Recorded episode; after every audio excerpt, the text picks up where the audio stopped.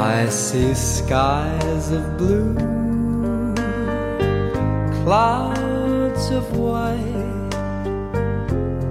中国演员的调整是真快啊！就是他的那个瞬间的话，就真的只是上场那一瞬间之前，或者是就二十几秒、三十几秒的那一瞬间，可能外国演员啊，他坐在一个人坐在那个排练室里的，就排练室、化妆室里头，然后他一边化着妆，然后他眼神就你能看到这个眼神就已经开始变化了。但中国演员的话，可能前一秒跟朋友那儿喝喝着茶、弹着琴呢，然后下一秒马上五分钟以后他上台，把琴放下，洗把脸，然后走到台口，给我一个背影，然后他就上台了。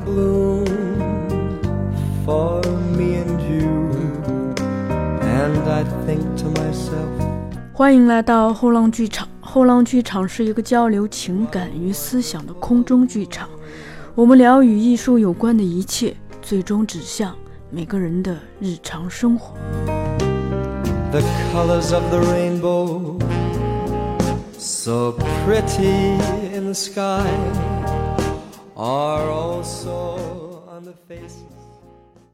大家好，欢迎来到后浪剧场，我是小树。呃，不知道大家平时看戏的时候有没有留意过剧场里的摄影师呢？虽然他们经常躲在我们不太留意的地方，但大家会不会好奇他们是怎么工作的呢？比如他们会选择在什么样的时机摁下快门？如何在摁下快门的时候不打扰到台上的演员和台下的观众呢？以及他们怎么在紧张的记录瞬间，嗯，既能追求摄影上的真实，又能追求关于摄影的表达呢？等等等等。咱们今天的嘉宾就是一位戏剧摄影师，我们可以从他的身上寻找到上述问题的一些答案，还可以进一步了解到一个小孩子是如何一步一步的与戏剧和摄影结缘，并逐步走进这一行的。而这些或许对我们自己的生活有些许的启示。熟悉咱们节目的听友会发现，我们最近录了很多以人物或者作品为切入口的节目。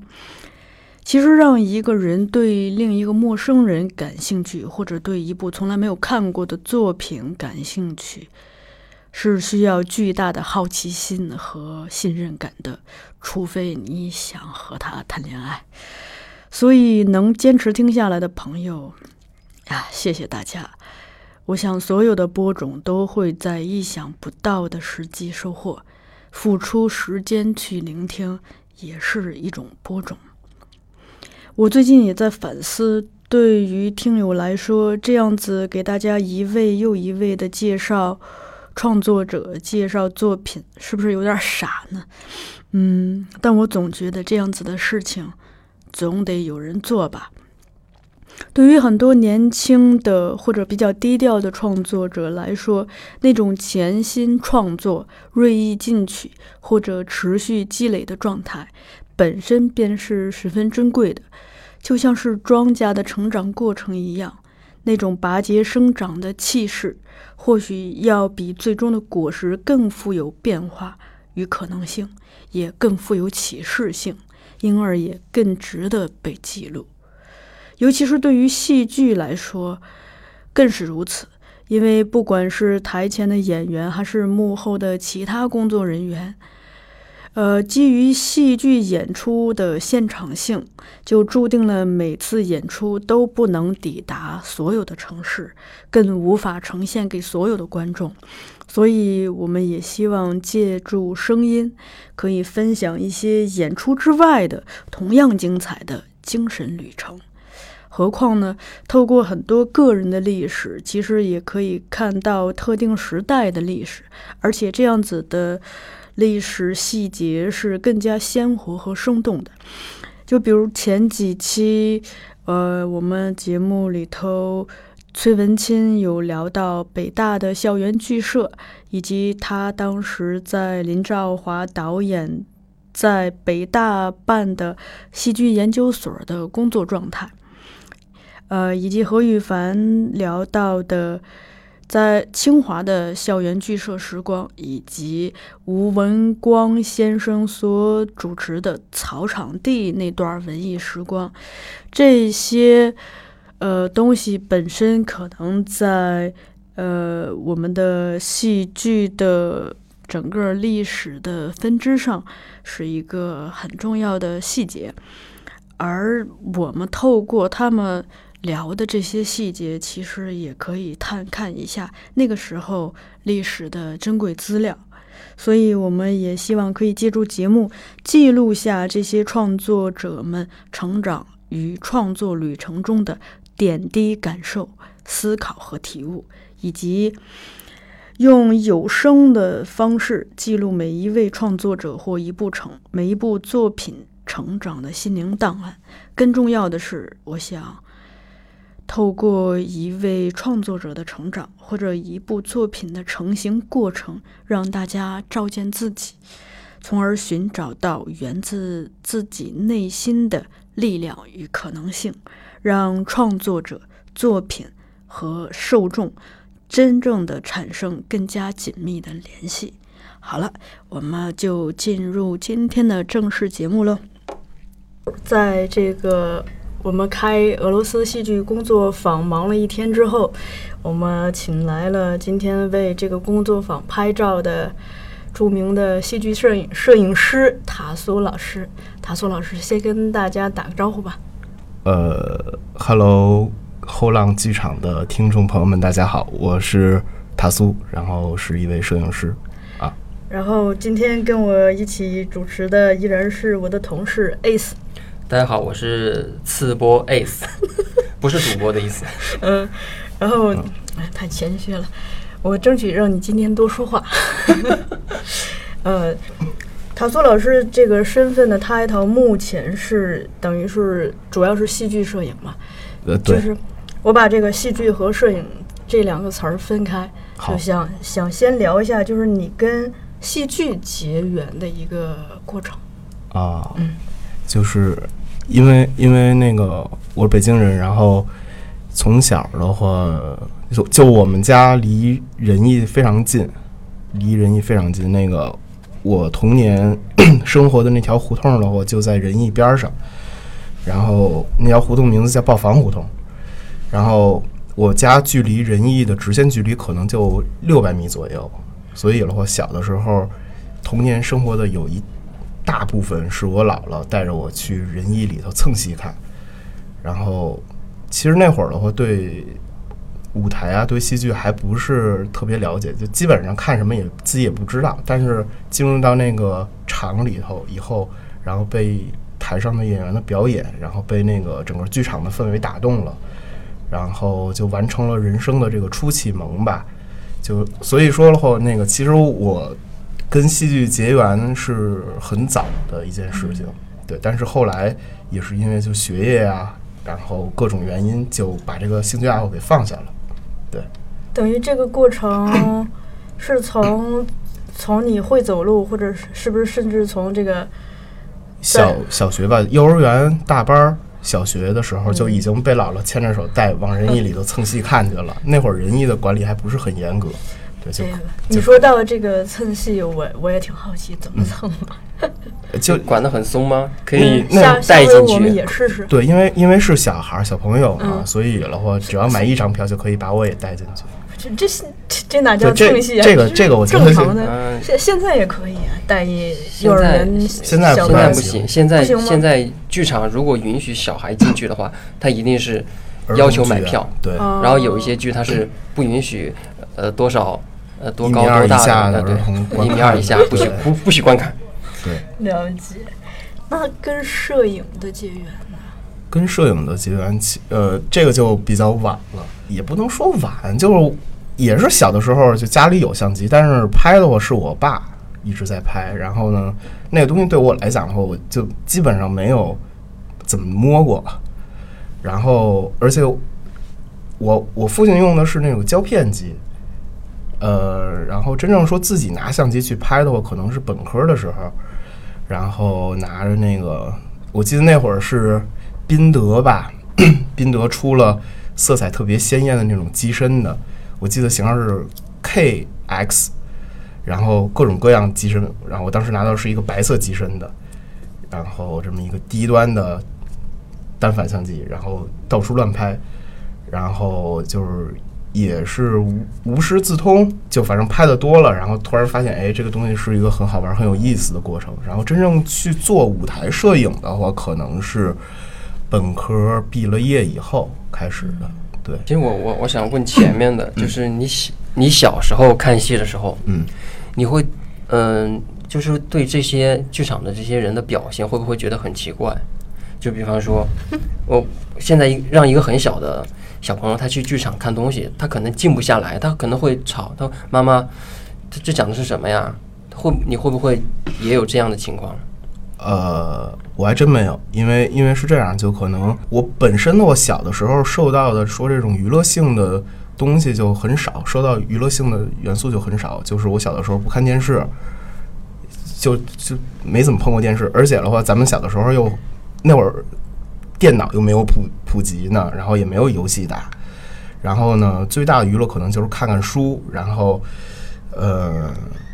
看一看每天晚上七点半播的什么《小神龙俱乐部》啊，就这种动画片儿，然后看完以后就也该干嘛就干嘛去了，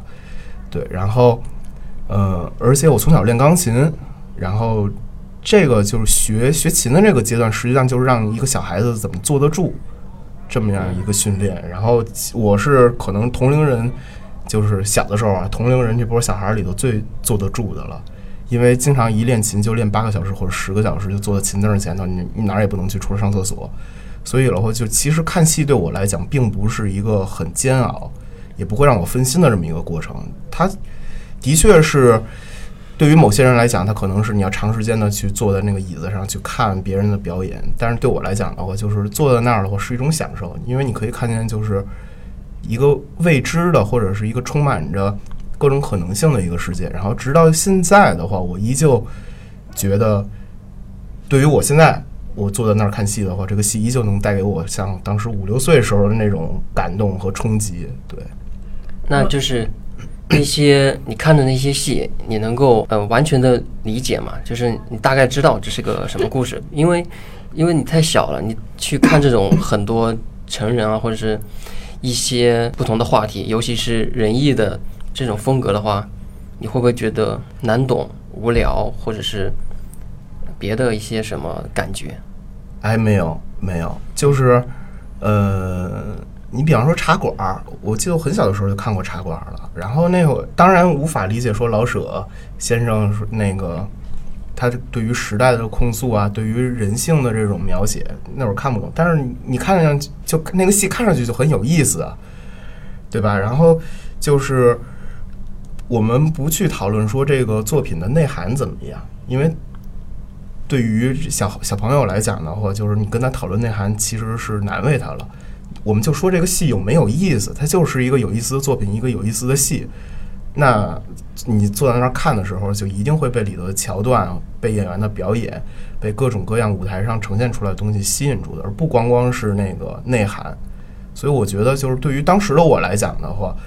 呃，我肯定不是去为了看内涵去获得人生的这种意义或真谛去看这戏，我肯定就是好玩儿、图图有意思去看这个戏。而且仁义的戏，我觉得它其实好在好好是有一点的，就是我觉得他的戏是全年龄向的，就不管你多大，你在仁义的那个场子里看到的戏，都可以让你在你现在所处的这个年龄段获得一系列你想要的东西。比方说，我小孩过去看戏，我就是好玩儿图乐。然后你想获得一些人生感悟的时候，那你就能在能从他的戏里头获得人生感悟。对我觉得这个其实并不是矛盾的。嗯。我我 比较好奇的是，就是看戏，比如说关于真假的这种体验，因为我自己经历过，就是我看戏的时候，呃，旁边有一小孩儿，他说：“妈妈，他死了。”就就他以为真死了，然后谢幕的时候，那人出来了说：“妈妈，他又复活了。”啊，对，还有一种是，就我小的时候，就我弟弟妹妹在看，就但凡就他们，比如说有有那种。呃，妆化的比较奇怪的时候，就他们特别害怕，就就感觉像看见鬼一样，就害怕的要命。那哭，家穷，你知道吧？家穷就买不起特别靠前的票，所以看不清。我四岁半我都戴眼镜了，真的是看不清楚。嗯但是词儿是能听清的。嗯然后演演员舞台上的那个基本的动作表现是看得清的，布景、灯光是看得清的。然后，呃，你小的时候可能就很容易沉浸在里头嘛，你就会忽视周围的这些人对你的这个干扰。然后我也不知道我有没有成为过就是别人口中的那熊孩子，不过估计是没有啊，估计是没有。如果有的话，就先道个歉吧，他太对不住了。我现在绝对不这样。就反正嗯，就刚才刚才你说的这些问题的，我好像没有过多的遇到过，或者没有在我生命里发生过。对，所以这你知道那是假，比如说就是死亡或者受伤，这个事情真假 其实对我来说不重要。啊，对，就是我能明白的是，他在那个，就是我过来看是为就看什么，就看这些剧情嘛，就看这些有意思的东西的。然后死亡，或者是呃其他一些激烈的情境或情节发生的时候了，我这个是我过来欣赏的一部分，这个我是能分清的。那你后来就是，比方说高中、大学的时候，有没有参与校园剧社或者是一些就是跟戏剧有关的一些活动？呃，高中的时候的话，其实我们学校有夺运剧社很有名，然后也是我老师一直在操持做的。但是我其实不是这个夺运剧社的这个编内人员，但是有一直有了解。呃，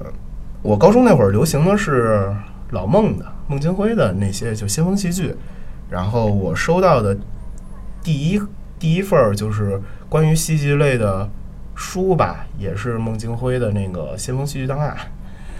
对，然后当时就特别看不上眼，就是对那个我们学校夺云剧社就特别看不上眼，这种传统戏剧看不上眼，说什么东西？哎呀，就就老气横秋的，对吧？你一帮高中生做什么不好，非要做这些？后来想想，其实是有他自己的道理的。然后那个等于说，高中的时候就受老孟影响比较大，然后这种影响一直延续到本科，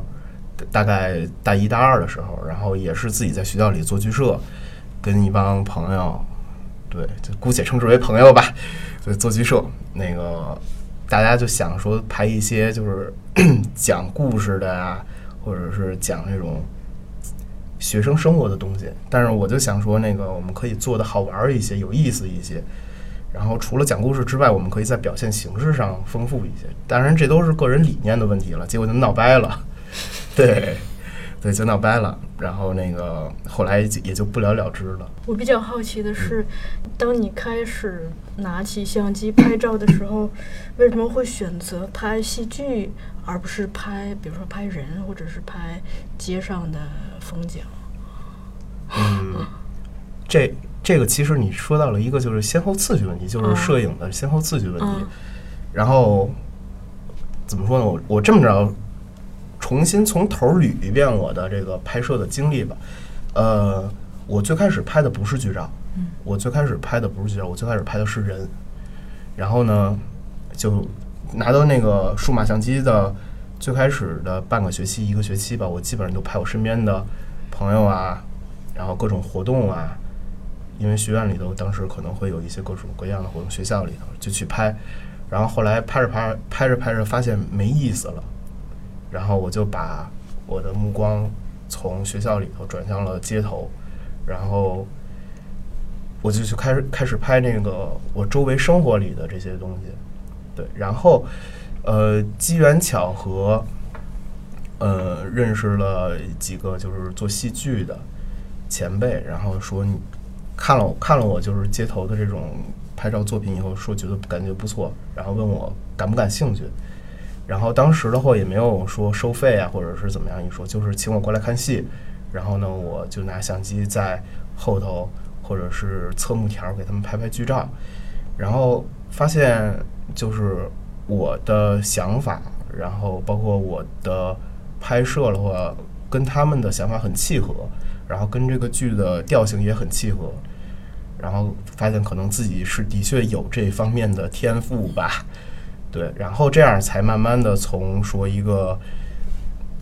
不知道拍什么的摄影师，知道说自己的长项或者是自己的作品在哪方面最能发光发热，然后最后最终选择了剧照。嗯，对，拍人为什么会感到厌倦呢？嗯，人拍来拍去都是身边那些人。就是，嗯、对，其其实是有这个原因的，而且的话，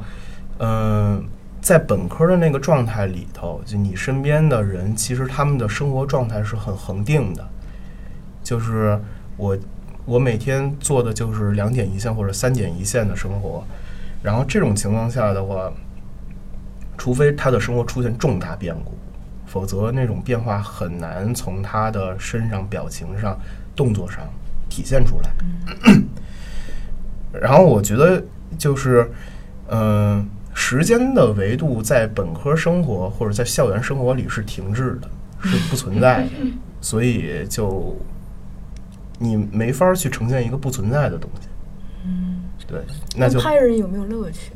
拍人有乐趣，但是得分拍谁。对，得分拍谁。你像拍我，我我我到现在都坚定的觉得说，呃，我本科拍的可能头一万张照片，或者是头两万张照片都是那种垃圾，就没有任何意义的照片。原因就是因为我在拍一成不变的人和事儿，那就很无聊啊。对，然后只有当这个人处在变化和变动中的时候，然后你从他身上感察觉到的那种细微的不同，或者是从你照片中呈现出来的不同，然后才是一个好玩有意思的事情。然后像是拍人拍人的话，还有一点，我后来拿一个莱卡的二十呃三十五毫米的定焦相机，对，一款很老的一个定焦相机，然后我上街大概拍了一年左右的人，就纯街拍。然后当时的话，那个嗯，三里屯儿、呃，世贸天街，各种胡同，然后天安门广场啊，各种旅游景点我都去拍过。然后就是一个人背着一台机器到处走，到处拍。然后了，因为那个机器本身是一个定焦头，然后你没有办法左右说你焦距，所以你只能自己去行走，查找构图，然后去靠近对方或者远离对方。对，然后这个其实对我之后做舞台摄影的这个工作是特别有帮助的。对，因为它直接就从构图、从灯光、从色彩上就锻炼了我。对，所以，嗯，就不管他拍人有没有意思吧，但是围绕人发生的事情都是很好玩、很有意思的。然后只要它有意思，我就愿意拍。那戏剧摄影的话，就比如说它跟你之前拍的有嗯哪些不同？它肯定有一些自自己的特性嘛。对，就是戏剧摄影的话，大家可能觉得说在舞台上那个灯光条件下拍出来的照片儿，就就很容易得到那种照片。但我个人觉得并不是这样的。首先就是，嗯，它跟影棚摄影其实是有本质区别的。影棚摄影是你摆好一个固定的姿势，然后。呃，被摄者根据摄影师的要求调整好自己的状态以后，然后咔嚓摁快门儿出一张照片。一切只为配合你。对它一切，它一切效果都是为了出图出的好看。对，但是舞台摄影不是，舞台摄影的话，它的我我个人感觉它的先决部分还是说一个记录记录性。它在满足记录性之后的话，它可能会有一兼具艺术创作啊，或者表述啊其他的情况。那我们就先讨论说这个记录性，呃，演员或者舞台的话，应该把这个摄影师当做是一个不存在的东西，然后我们记录下来，我们拍摄到的瞬间的话，都是在这个场上自然而然发生的事情。那既然是自然而然发生的事情，那就充满了不确定性。然后如何把这些不确定的瞬间，然后忠实可靠的记录下来，并且合理的给它进行一些艺术化的处理，我觉得这个是最具有挑战的点。我们说那个就是拍肖像，把肖像拍美了很容易，但是你如果能够把这个正在表演、正在高速运动中的人拍美，那其实是一件很考验功力和很有难度的事情。那你在拍照的时候，你觉得你的风格是什么样的？或者说你看重的是什么？比方说演员的一个细微的表情，或者是他的肢体动作，还是说，呃，看大构图，就是整个场上的一个大的布局，或者说其他的一些东西？说，我一一年半、两年、两年、两年之前的话，最喜欢的可能是近景加特写的这种构图方式，就主要体现说搭戏的两个对手戏演员之间发生的那个，呃，就是戏剧冲突啊、戏剧矛盾这方面。然后，这其实的话，对于捕捉呃演员之间的小的微表情、小动作是很有帮助的。然后你最后呈现出来的剧照也都是那种就是能感觉到两个人之间剑拔弩张那种氛围，或者是柔情似水啊，无所谓什么的，就是能察觉到两个演员的表情的。那其实的话，这只是剧照的冰山一角的一方面，因为呃，戏的话是一个整体。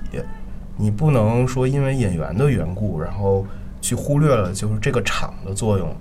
以及其他演员的作用。我们说，在表演过程中的话，台上的一切都是表演的整体嘛，对吧？那两个演员在那儿，然后相应的舞美、灯光会有变化，呃，相应的布景、道具会有变化，或者说当时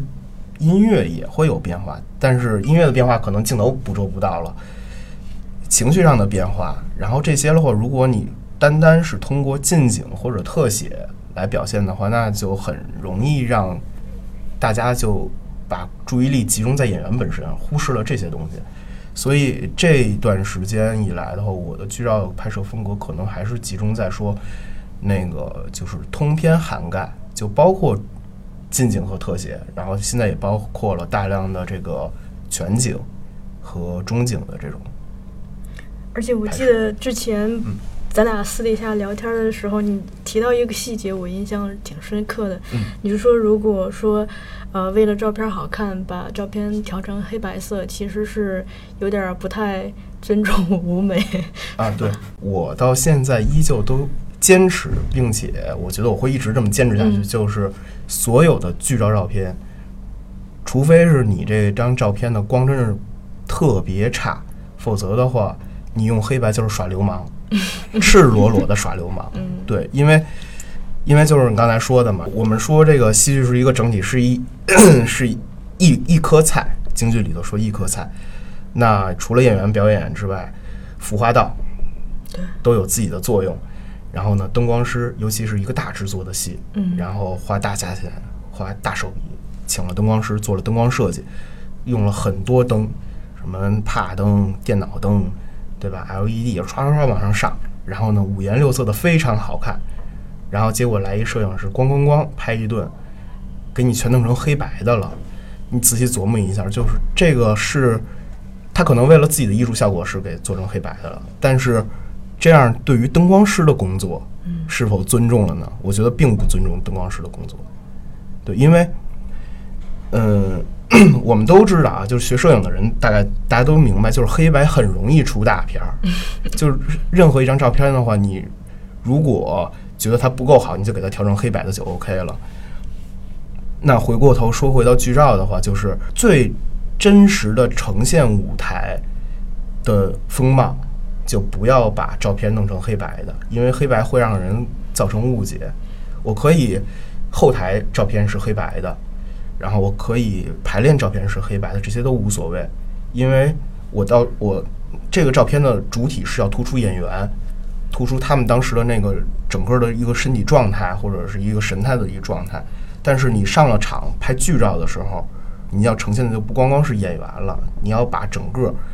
呃连同场上所有因素在内都记录下来，都保都保存下来。比方说有一些非常美的剧，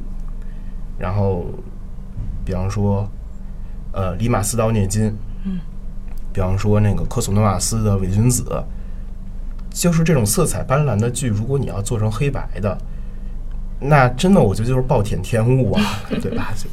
生生的浪费了这么优秀的一个舞美设计。嗯，我还有个问题是你刚才提到说，就是。呃，尽量让演员把你当成不存在。嗯，就这个怎么做到？一个是不打扰演员，另一个是不打扰观众。就，呃，首先你你你你有自己的一个体积嘛，这个它是一个真实的存在。再一个，照相机有声音，我不知道这个声音，呃，现在这个技术有没有实现到可以消音？呃，是是这样，那个说到痛处了，我是痛处，我是裹棉袄的痛处。对，我是我是，哎，好惨。那个就第二个说怎么着如何消音的这个问题啊，那个我现在用的机械是佳能的五 D 三，一个非常老型号的一个单反相机。然后平时我常配的镜头是七零二百，然后的一个大三元的头，然后还有一个七零三百的一个就是长长焦头。然后这些头呢，能满足我距离舞台比较远的地方，然后进行剧照拍摄。呃，首先从距离上把自己跟观众和舞台的距离拉开了，然后自己糗在那儿 一个人拍，在上座率不是特别好的剧场里，这招是明显可行的。然后呢，其其他的方法就是通过各种物理减声方式，嗯。给自己加各种设备，然后那个我我看过淘宝上有卖这种东西，但我没买过，因为太太麻烦了，我觉得。就是那种老大爷去公园打鸟，嗯。那个拍鸟的时候买的那种相机隔音隔音套或者是隔热套，啊，然后他会把整个相机包起来，但我没有买那个东西，所以当时拍奥涅金的时候，奥涅金那个票大家都知道的火，嗯，就那个上座率高，上座率就百分之百，可以说百分之百了吧。然后那个我当时拍奥涅金那三场的时候呢，我是左右左拍的，然后站的那个地儿旁边不出一米就是观众，然后怎么办呢？我就自己带了一棉袄。奥涅金是今年夏天夏天演的，盛夏盛夏五月份吧，对吧？还是六月份？五月份，应该是端午节之前。端午节之前，然后那个天桥那会儿，空调开的还不猛，对，然后我就裹着一棉袄，拿棉袄裹着自己，然后相机哦机身在棉袄里头，镜头露出去，嗯这么着拍的。然后奥涅金那戏是三个半钟头还是四个？三个，三个钟头，三个左右吧。三个三个小时，然后每天就这么着站三个小时，然后裹着棉袄里头，就每天完了拍完以后就一身汗，一身汗，然后甚至在那棉袄里头就要窒息了，对，然后就这么着进行物理隔音，嗯。然后就是你也不能一直这么拍下去，所以我打算就是换设备了，因为就现在最新款的这些无反的微单，嗯，他们是有这种电子快门的，然后对观众的影响非常小，对，然后我也觉得这个是未来剧照摄影的一个发展趋势吧，嗯，对。还有一个，你刚才提到不是那个戏剧摄影的这个计时功能嘛？嗯，其实，在这个基础上，我也比较关心，啊、个性的问题，个人风格怎么体现，他在审美上的一个自我表达。嗯，个人风格这个，我觉得我说我有个人风格可能太早了一些，毕竟我觉探，但是在探索嘛，对吧？对，在这个过程中，在慢慢的形成，嗯，只能说我在慢慢的寻形找、成、探索，寻找，对，寻找这种个人风格，然后并且如果能够持之以恒的贯彻下来，但我觉得这就法无定型，嗯。法无恒法，水无定型的这种感觉，就是在人生的某个阶段，我可能我觉得这种照片儿或者这种作品是最深得我心的，那可能我这一阶段都会这么着去拍。嗯。那可能到下一个阶段的话，我就会觉得啊，也许说我在这个照片的基础上，然后我进行一些自己的想法的构作、操作，然后甚至我把这张照片破坏掉，然后是更符合我审美的一种旨趣的嗯表达，都是有可能的。嗯，所以，所以对于我目前来说的话，我可能会觉得，呃，史诗感，呃，恢宏感是我很想表达，或者是我现在的审美旨趣所在吧。嗯所以你看我拍拍的这几个戏的话，也都是那种比较大的戏，然后或场面也好，然后呃整个布景啊调度上都是比较宏大的这种感觉的。然后对于目前的我来讲的话，这种东西可能会更让我得心应手一些。啊对，我看你拍丁一腾那个弗兰肯斯坦的那个《冰与火》的剧照的时候，我我得到的是一个非常强烈的那个动势，就那个那个里头的能量，感觉要冲破那张照片一样啊，有这样一个体。而且色彩也很鲜艳色。彩就是感觉那个那叫鲜艳欲滴，对这个，呃，就是首先丁老师的那个戏的话，我觉得，说说实话，丁老师的那个戏的风格其实不是我的风格，就我给他拍剧照的那个风格的话，嗯不是我一般我的风格。我可能现在的话，就是照片的色调会暗一些，但是在暗的基础上的话，我会强调一些，就比方说暗部细节的存在。然后丁老师那个，我直接用了很强的那种明暗对比，因为我觉得就是他的戏里头那种埋在黑暗中蠢蠢欲动的生命力，让我不得不就是加强说色彩和色彩之间的对比。呃，但是有一点你说，我我我觉得就是你想法跟我当时拍的想法是一样的，就是动势这个词用的特别好。那个丁老师那个戏的话是静如处子，动如脱兔。他的那个动势的话，当时我也是头一次拍，也是无法捕捉到的。然后我能够做到的就是说，在根据我对他戏或者作品理解，尽可能的去捕捉最重要或者最关键的那一个环节。对，然后这个就不得不提说，我跟上海摄影师的这个交流，上海一些对也是做剧场摄影的朋友的交流，就是我看他们的作品然后，发现他们的这种色彩对比度、饱和度非常高，对，然后也是那种娇艳欲滴的色彩，然后也是这次上海之行，然后跟他们学习，然后有一本书叫《后场》，它就是记录了很多演员在上场演出之前的一些瞬间，就捕捉人物的就特别到位吧，就是能传达很多东西。嗯，那你是不是也平时也会去后台去探班，然后拍一些这样的照片？对，会比方说奥涅金，奥涅金，对那个像奥涅金，然后伪君子，呃，包括之前茶馆的时候，其实也拍了一些，但是那个就没没修出来发给他们。然后像是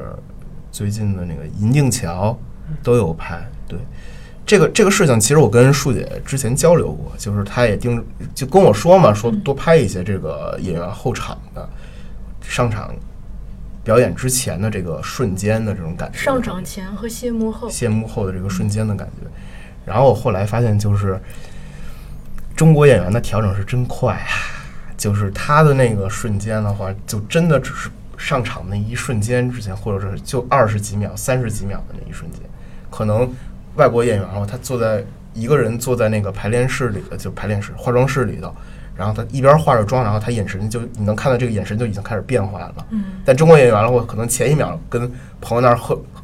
喝着茶、弹着琴呢，然后下一秒马上五分钟以后他上台，把琴放下，洗把脸，然后走到台口，给我一个背影，然后他就上台了。嗯，对，然后这这这个瞬间，破长这个书其实对我影响很大，然后里头很多作品我都是那种就五体投地的跪服状，就佩服说怎么能捕捉到这样的瞬间呢？嗯，然后我也希望就是能通过越来越多的拍摄，然后获得这样的瞬间。但目前的话，我拍到的可能是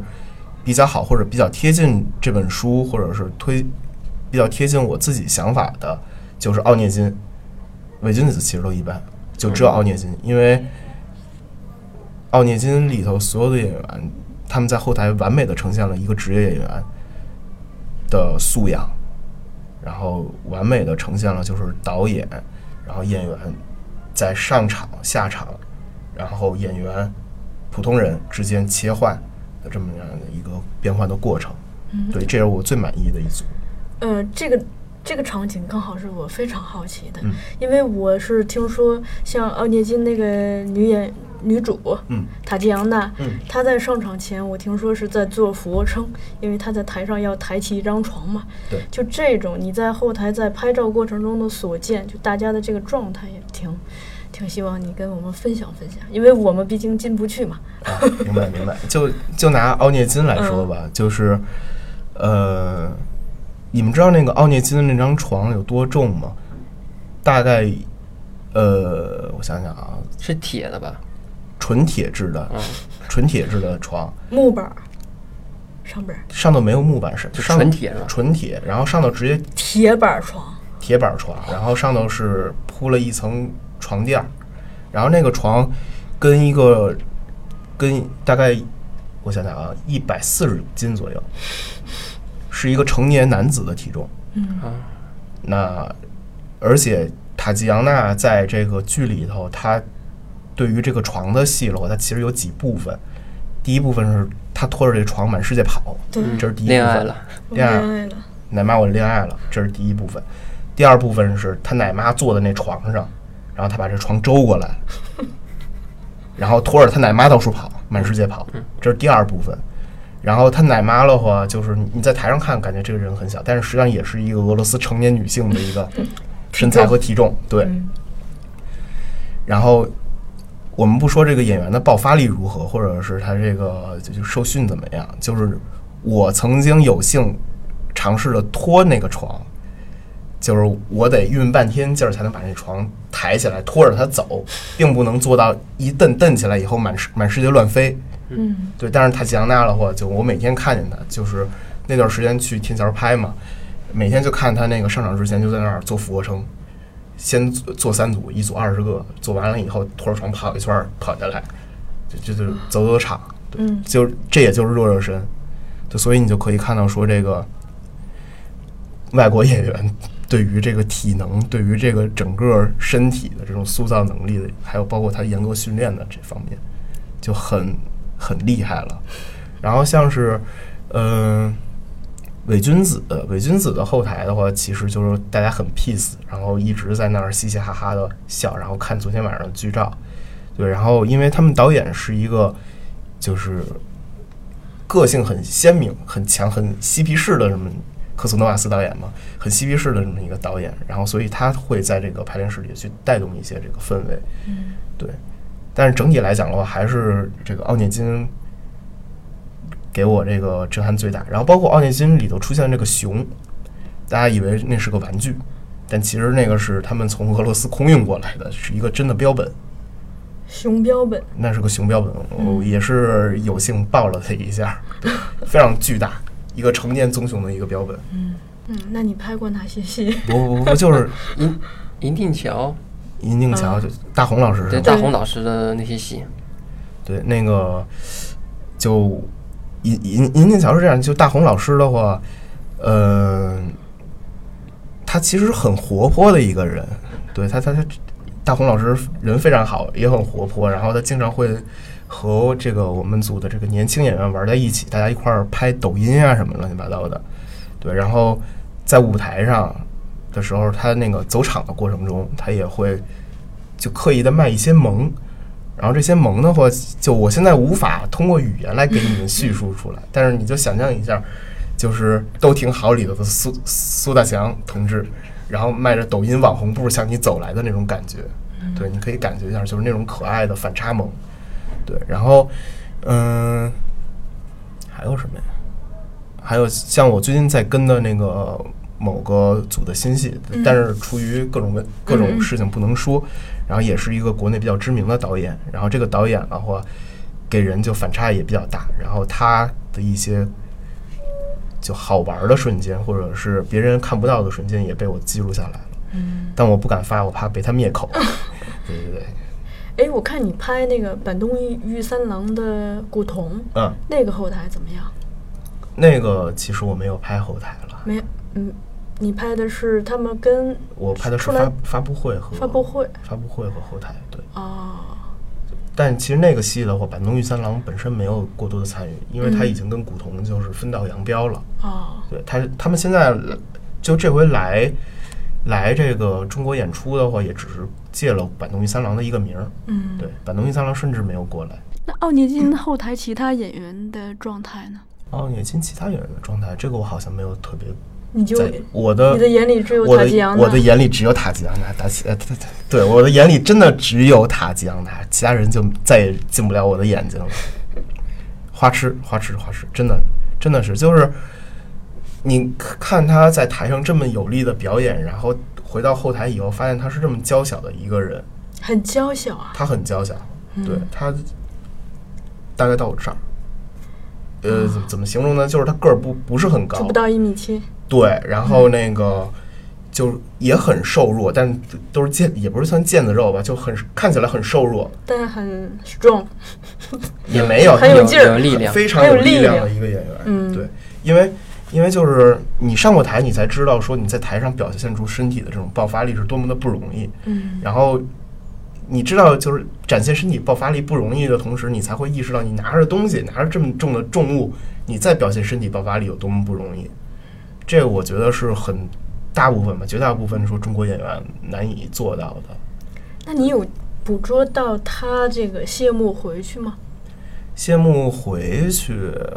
没有没，我只我最多就到谢幕往回走，啊，穿过后台就没有了。嗯他们进排练室里就没有了，因为那那个其实是属于他们的一个私人的时间。啊，对，对，而且的话，作为一个外方摄影师的话，我觉得那会儿我冲进去拍他们是不是很礼貌的？嗯但其实我觉得他们也不会特别在意，像是像是一句顶一万句的时候的话，我倒是拍到了一些那个就是演出结束了以后大家卸妆的那个瞬间。嗯但比起卸妆卸妆的瞬间的话，还是进入角色的瞬间更能吸引观众。嗯觉得，对，因为演完了，他就自然而然从那状态里出来了。对，反而是我如何进入进入剧情、进入角色的时候，是观众最感兴趣的。但也有可能有的人出来的慢一点，他还在回味。对，这个这个这个，我觉得就是一个机缘巧合的问题了吧，嗯或者说有机会能够和大团、名团进行那种深度的合作。比方说，我去这个地方拍三个月，然后我跟他们每一个人都认识，然后我知道他们的个性的时候，我拍这种照片是非常方便、快捷，呃，也不是方便吧，就是很很容易得到的，嗯很容易得到这种照片的。或者是更明确自己该怎么对，拍。因为奥涅金其实在北京就待了一周不到，嗯然后我拍的时间了又很短，就三天，然后实际上跟他们接触的时间也就这三天，嗯没有办法说从头到尾，然后跟跟他们进行交往相识，然后了解每个演员的个性，演员的个性，这个很难做到，对，而且我外语又烂，其实我们刚才聊到了奥涅金，嗯。然后聊到了俄罗斯的演员嗯。有多么的强大，嗯，然后正好我们这两天在开的这个课，也就是俄罗斯戏剧的工作坊，因为邀请的导师就是汪生和丽塔，嗯。然后丽塔就是一个特别棒的演员，今天从他们的那个舞台格斗的教学就可以感受到这一点。然后之前我是因为呃，我也我之前也在国歌里《狂人日记》的剧组里面嗯做过演员，嗯然后我平时排练的时候，我会觉得丽塔已经很棒了，就是我感觉她呃大概用了七八成的这样一个力，她就我当时已经很震撼了，觉得她好好棒啊。嗯然后到后来正式演出的时候，那一下我就懵了，她到底到底有多强？就是我以为她平时用了七八成，但我到了现场，到了舞台，我发现他平时用的只有三成，就我觉得他们太可怕了，他们是怎么训练这么厉害的演员？我我觉得不是他们太可怕了。是。是我们太弱了？是我们太是是对对，嗯。你得这么想，就不是他们多厉害，而是说你的水平让他只能用这种程度来跟你搭，对对对对对，然后他用这种程度跟你搭，你还会觉得啊，好厉害，嗯对对对。对吧？但是舞台不一样，他们是他们是有这种责任感的，对，一旦上了舞台，他们真的就是全力以赴。他他不会去管说跟跟我搭戏的人怎么样，因为在他的世界里的话，每一个人都像他这样，他这种水平可能在俄罗斯就是一个正常发挥。正常正常发挥的水平，但是对于我们来讲的话，可能哇，就哇，就哇哇哦，嗯，不能靠同行衬，你知道吧？啊，对，塔苏老师，我还有一嗯个问题，你刚才提到跟奥涅金的相处，正好这个也是我比较关心的，就是这个相处的时间，你跟一个剧组相处的时间，就是我比较关心的，是说呃有机会提前就可以接触到他们呢，还是说很多戏是只有上演之前你才跟观众同一时间看到？呃，就奥涅金算是算是一个转折点吧。嗯嗯，就奥涅金之前的话，基本上我的这种拍摄都是跟观众同步进行的。这好冒险啊！对这个其实对于我来讲的话无所谓，对我来讲无所谓，就是有钱赚就可以了。对，那 就也，但是对于戏来说不不好，并不好，嗯因为包括那个我个人的工作方法可能是喜欢在媒体场或者是彩排场、彩排合成场前提前已经把这个剧情剧情和演员的状态就了解到了。嗯对，然后奥涅金之后的话，可能越来越多的组就是开始从排练阶段就跟我进行工作邀约，嗯然后排练、合成、演出，然后后台的一些花絮，就大家会用这种就是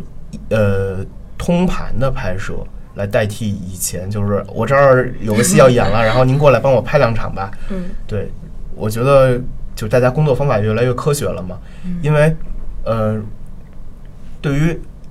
很多组来讲的话，他要拍照的部分不仅仅局限在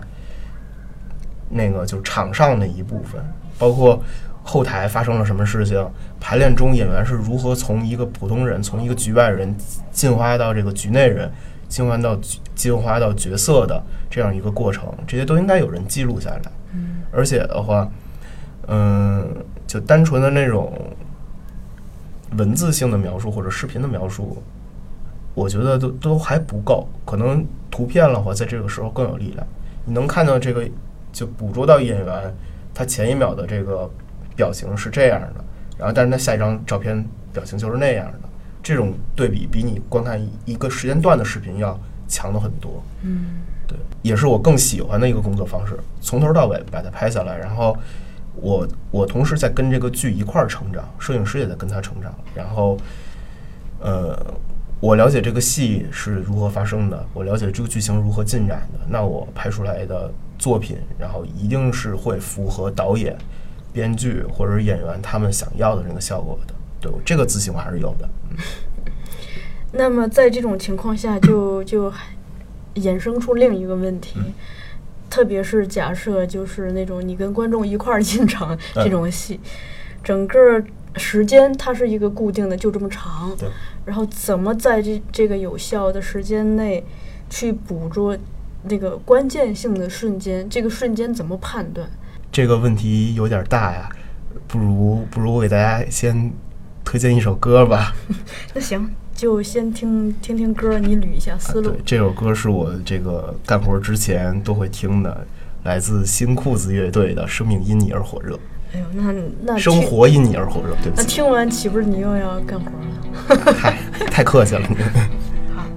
勇敢的你站在这里，脸庞清瘦却骄傲，在这远方没人陪伴，只有幻想和烦恼。无聊的、渺小的，反对不公平的世界，没能继续的革命。不欢而散的告别，我倒下后不敢回头，不能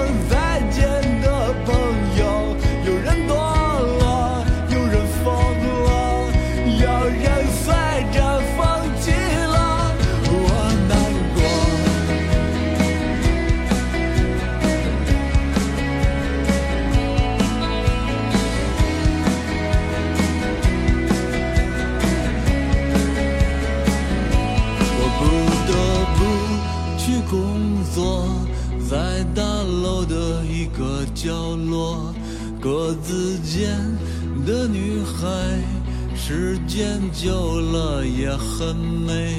我会和他结婚，带我去小城过年。忘了吧，那摇滚乐，奔腾不复的时代。我倒下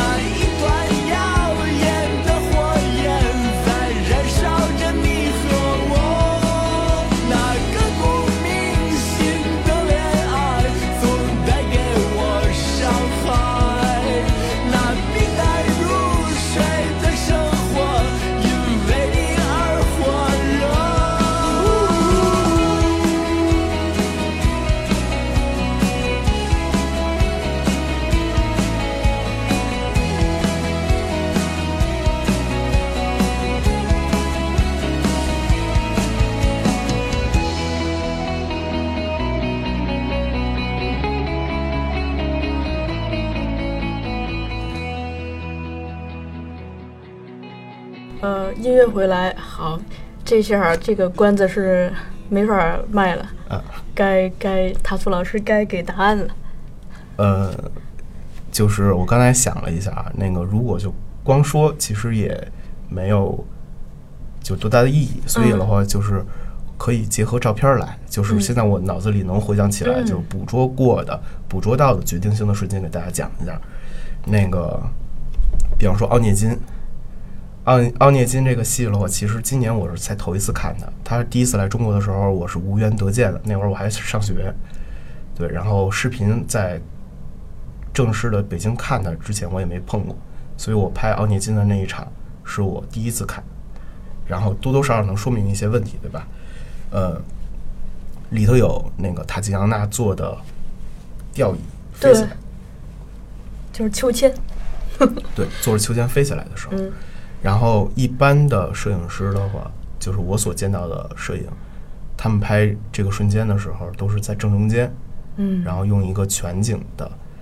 把底下站着的男人们和飞升的女人们都给拍下来了。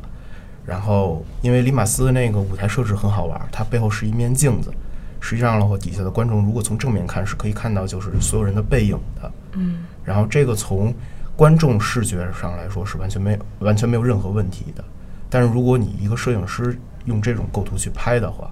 用这个角度去拍的话，就会很乱很难看。所以当时我采用的方法就是我挪到了下场口，嗯或者是上场口，然后把下面的男人完全给略掉了，只保留了以塔吉扬娜为中心，然后他们衣角摆动的瞬间，然后我所呈现出来的只是一个他往上逐渐飞起来，然后有不时有小的那种雪花飘落的那样一个感觉。然后对于整部戏来讲的话，我觉得其实底下的男人他在或不在不重要，然后观众能不能从背面的镜子看到这些人的背影也不重要。那一刻，大家看到这个戏的感动就在于说，音乐响起的瞬间，塔吉扬娜飞起来了，嗯嗯然后我把这个瞬间捕捉到了，对，然后这是其一，然后再比方说一句顶一万句里头，呃，老裴就是那个传教士死了以后，杨摩西在他的这个故纸堆儿里头发现了老裴给这个教堂画的这个草图，然后他有一段非常大的独白，然后在这个独白的最后，杨摩西是极极力的舒展自己的身体，然后头向后仰，然后手颤抖着挥动的这个教堂的草图，然后这个瞬间的话，我是在侧幕条拍的，因为从正面上来看的话，大家根本无法观察到说杨摩西他的身身体弯折到了一个什么样的程度，演员在舞台上呈现出来的这种肢体，他的肢体的表现其实是他情绪的一种就是传递。然后我在侧幕条能够拍到的就是杨扮演杨摩西的这个演员杨毅，他身体向后倒，几乎要要折下去了，然后整个人脖子上、脸上青筋暴起，然后在奋力的呐喊。然后我很，我觉得就是那幅场景是很符合一句顶一万句的这个主体他的想法和杨摩西当时的这种心境的。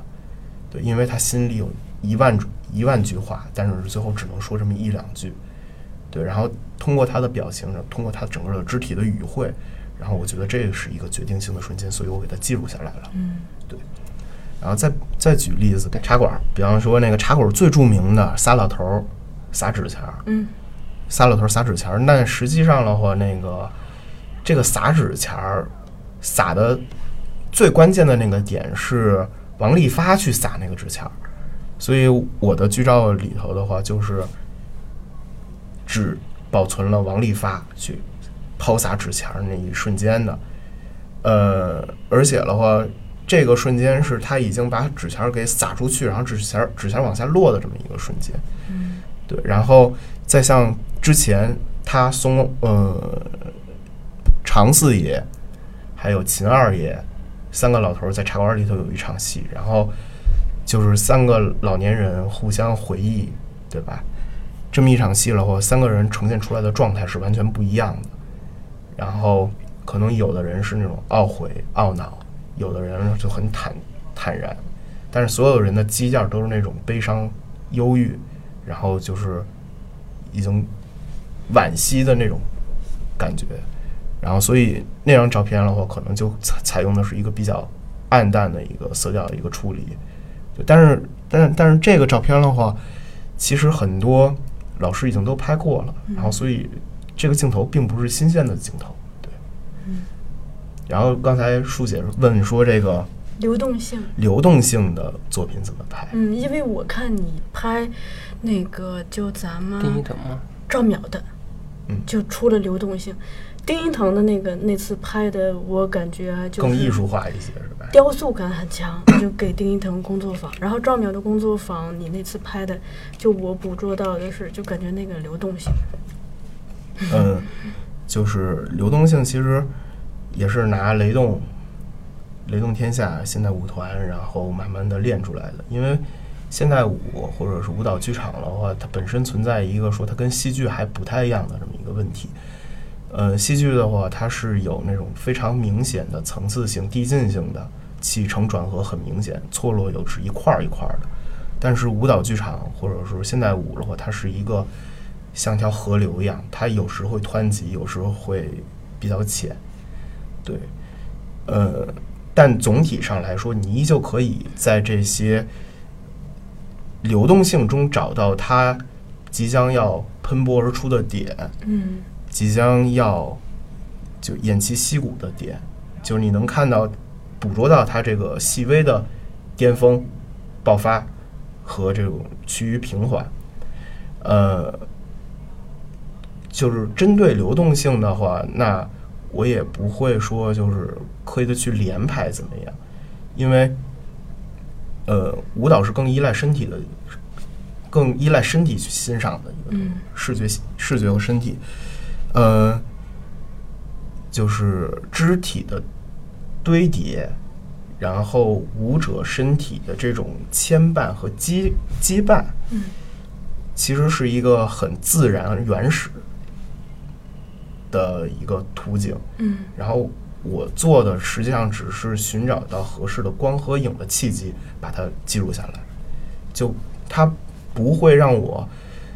不会让我说说那个产生说这个瞬间是决定性的。对我我拍舞剧的时候，我可能想的更多的是，哎，这个瞬间非常美，我要给它留住。但没有说像拍剧照一样，拍完了以后说，我操，今天拍到了一个决定性瞬间，嗯。没有这种感觉。对，那个我补充一下，因为塔苏老师讲了这么多，其实大家只能凭自己的这个大脑去想象。回头咱们可以在文案里头方方便吗？方便的话，咱们都提供过去了。对把这些图都放在文案里头，也方便大家对照着看。文案会放在后浪剧场的公众号吧。接下来咱们聊一会儿戏，就什么都可以聊了。对，在在你看看过或者拍过这些戏当中，你最喜欢的戏或者是最喜欢的剧团，其实可以也可以聊一聊。咱们今天这谈话就是绕不过奥涅金去了，就怎么着也绕不过去。绕不过绕不对过。，绕不过去。其实我觉得二零一九年就绕不过去，对他应该会进入很多人的这个对前十，甚至他就他本来就是一七年，我在乌镇看了两个版本，两两两个卡斯的。两个他讲的，A 对 B 组。对其实严格上不能叫这里的 A A、B 组不分主次，对只是说不同版本其 A 实应该面、B 面，准确应该叫其实在北京的这一版也是也是两个版本，是吗也是两个版本。嗯，他们的那个老年奥涅金是不一样的，哦，塔吉扬娜是一样的，吗是一个人。但我发现北京这版的塔吉扬娜跟网上那个视频里头的不一样视频那。版啊不一样不一样的。嗯，我好像更喜欢现场这个。我也是，这两版我都看了，所以这本来就是一呃二零一七年就已经绕不过去的一个坎，嗯对这也不是一个坎啊，是一个话题，一个 top top top 十。对，那到了到了现在，到了一九年，他又来中国，他依旧是绕不过去，嗯值得谈。那我想想啊，就说导演吧，嗯，李马斯，对吧？一个立陶宛导演带着俄罗斯团队，也不违和了，毕竟都是这个斯拉夫民族，斯拉夫民族，都是那个受前苏的这个戏剧教育出来的这一批人。里马斯，然后索绪尔，意大利的那个以以色列的呃盖希尔剧团的，对，然后曾曾经带来中国的作品是《安魂曲》和《乡村》，索绪尔导演，然后科索诺瓦斯立陶宛国家队的，对吧？然后呃德国汉堡塔利亚剧团的《奥德赛》，克苏诺瓦斯啊，哦，讲了是吧？科索诺瓦斯对，科索诺瓦斯那是我觉得他能把一个古典主义喜剧玩成这个程度的话，太能打了，你知道吧？他的影像太牛了。这影影影像还好，他影像就是据我了解，好像做的并没有那个在阿维尼翁做的那么好。嗯，对，然后如果能够就是在中国多待一段时间的话，他可能你他素材会做得更好。对然后，国内的可能现在比较关注的这个戏剧人、戏剧导演，也向大家推荐一下，就是李建军导演跟王梦凡导演。而且孟凡那个会在十月十三号在我们这边做一个舞蹈剧场的体验课。啊，对，那那那我就在这儿给 给给孟凡打一个广告，就是十月十三号，然后王孟凡同志啊，王梦凡同志会在这个后浪剧场做舞蹈剧场体验课，对。欢迎大家来报名。然后李建军导演前两天刚在我们这边排练《人类简史》，这个我是知道的，对，那个呃，孟凡导演跟李建军导演是呃，我现在就是相熟的青年创作者里头，然后做的很好，很不错的。然后因为大家还年轻嘛，即即使有不足的话，我们之后也会慢慢的就是不断去磨练，去进步的。嗯，而且我看你还给李建军导演拍了照片是吧？他们第一次在七七排练的时候对李建军导演去年给他拍过《大众力学》，是吗？对，然后但是孟凡这边的话，就是也也很奇奇奇怪，就是也一直没有正正经经的给他拍过一回，啊对，所以有机会的话一定要给他拍拍。对，好其实我比较好奇的是，就是啊，作为摄影师的话，你看戏的时候，嗯，试点会不会跟一个普通观众不太一样？我为什么有这个问题呢？就是说，呃，我之前在那个北影节做过字幕员儿，然后那个经验会让我发现，就因为你需要知道每个画面配什么字幕，所以就会把所有的画面都记得特别清楚。嗯呃，我觉得我的观赏角度跟一般观众还是有区别的，嗯。但是这个区别并不是说我是一个摄影师所以有区别，而是因为而是因为我其实本职工作是一个舞台创作者，我也是就是隶属于舞台创作那方面的，对，然后摄影师的话其实只是我现在的一个职业而已，嗯。就是我可能比普通的观众距离就是创作部分更近一些，所以在多数情况下，我更能体会到说主创们对于这个戏用心用在哪儿，或者他想要的点在哪儿。呃，就是基于这个基础上来说的话，呃，我觉得是更有利于说我在剧照拍摄这方面，然后发挥出我的一个能动性的。就是首先我是一个懂戏的人，我是能看得明白戏、看得明白表演的人，我就不会单纯的被某一个点去吸引的。嗯然后，正是因为这样嘛，所以不同的话是肯定有，但是说要想细说哪里不同，又是一个很大的一个题了。对，嗯嗯，就比方说戏剧的节奏感或者表演的节奏感这个东西的话，被很多人提，但是很多人就是他也说不明白是什么。对，它更像是一种感觉。对，实实实际上是这样，就是，嗯、再拿奥涅金举回来例子，对，就是塔吉扬娜就是拖着床满场乱奔之前那一秒，是一个那样的，呃，就是是一个就奥涅金刚刚从他们家喝完水喝完水，对吧？被灌的水儿水儿饱，然后那样一个状态。然后下一秒，塔吉扬娜就拖着床上来了。我我相信，就大部分看到这个场景的观众，你不会考虑说上一秒发生了什么事儿，你只会被下一秒的这个，就他拖着床上来，嘴里高喊着“奶妈，我恋爱了”，就这那一刻，然后感动的就浑身鸡皮疙瘩掉一地。然后其实这个就是一个戏剧的节奏感的问题，那个观众们会过于重视说你当下鸡皮疙瘩掉一地的这一方面，而忽略了他导演在前头那一刻铺的作用。他前头铺是用是用一种非常诙谐的方式去铺垫的，就是喝水，还喝，我喝不动了，你来喝，是这样的一个很诙谐的一个方式。实际上的话，他是在放松观众的一个情绪，然后紧接着他用一个非常激烈的一个配乐，用一个激烈的舞台表现，把这个情绪带动起来，就像那个你在讲故事的时候有一个起承转合一样。上一个桥段可能它是平稳的、缓和的，那下一秒它就是一个动动人的一个冲撞人心的表现。再包括那个呃，别别别斯别林斯基是吧？嗯别林斯基被杀的那一刻，就是那个扮演呃残疾女郎的那个演员过去拨弄她的胳膊，那一秒发现她死了以后，下一秒就音乐不给人任何喘息时间，高分贝的喇叭直接就炸起来，然后那个雪花你能看到不是那种就正常的飘雪，它是从舞台脚上的一个雪花器喷出来的雪，然后这个观众就会觉得说，哎，这个场景特别美，这个场景又一下打到我的心了。但是没有人关注到说前头那短暂的三十秒的那个沉默是什么样，起到一个什么样的作用。嗯，但是可能一般的这个就是从业者或者创作者，他们就会更关注说我如何在这些激动人心和激动人心的场景之间，然后找到说维持两方平衡，或者维持整个戏它结构顺承的呼吸的那个间隙，对呼吸的那个点，嗯，对，然后这个我觉得是说能不能真正把握到戏剧脉络的一个东西。那比方说像有些舞剧的话，其实就是你看懂了你就看懂了，看不懂就看看不懂，这就是一个很玄的一个东西了。作为一个摄影师，嗯，接活总得有费用，对吧？呃，对，那为什么就我我在朋友圈看到你说想拍奥涅金，然后就嗯，好像是呃各方去求索啊，我觉得我我觉得是，首先是这么着啊，就是当你碰到一个真正你觉得你无法拒绝且无法错过的一个作品的时候的话，我觉得就是这会儿在提尊严，就是瞎扯淡。奥涅金，我觉得它是这么一部，就是你你可以错过蓬蒿剧场一百部戏、一万部戏，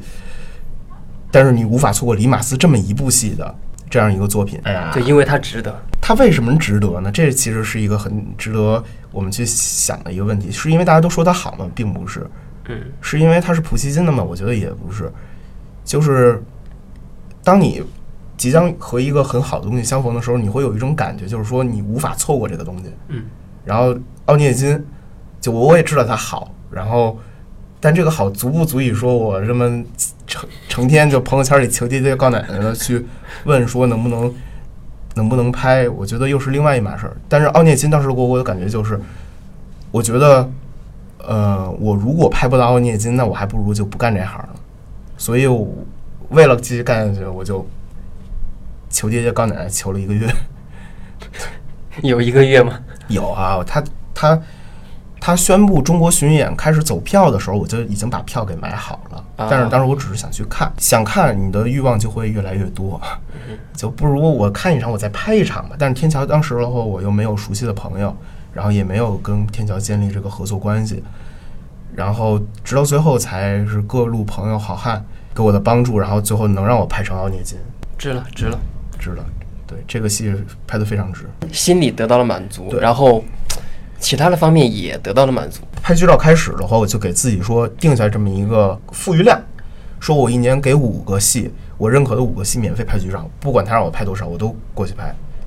然后其实奥涅金也是在我的这个五个名单里头的。就是你做舞台摄影，你觉得未来你的规划是怎么样的？就是你要一直做下去，舞台摄影我会一直坚持下去，因为这个对我来说是一个很有意思的事情。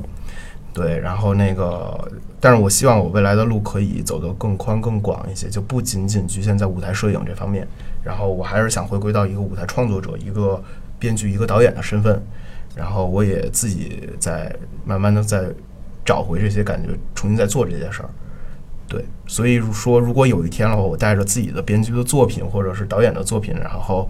回来的话，大家不要感觉到特别惊讶，这个才是我应该做的分内的一个事儿。就不要奇怪，不要惊讶。对，陶老师以前也是做编剧、做导演的，呃，对我也是做只不过近些年就是拍照成为了一个比较主要的方向。嗯对对对，剧照拍摄其实是我们现在戏剧制作中被忽视的一方一个门类吧。然后，呃，很多制作人，然后他们也不具备说存档、记录的这样一个意识。然后，我觉得如果我能做先行者，把这方面的市场开拓出来的话，我觉得是一个非常有意义且值得的事情。那我就先来做这个开路者就好了。你刚才讲，其实重心未来是希望偏舞台的嘛？就关于摄影这一块儿，有其他的业务拓展吗？比如说，除了戏剧，拍点儿人像了。啊，除了剧照拍摄之外的话，我也在做自己的摄影艺术项目。然后那个今年的话，在北京先行做了一个，就是叫一百个背影。然后这一百个背影是一个范围比较小的一个艺术实验行为吧。然后，呃，希望是能够把这个视野集中在我们身边普通人的普通生活这样的一个范围之内。然后目前也还正在一个筹备和拍摄阶段。对，然后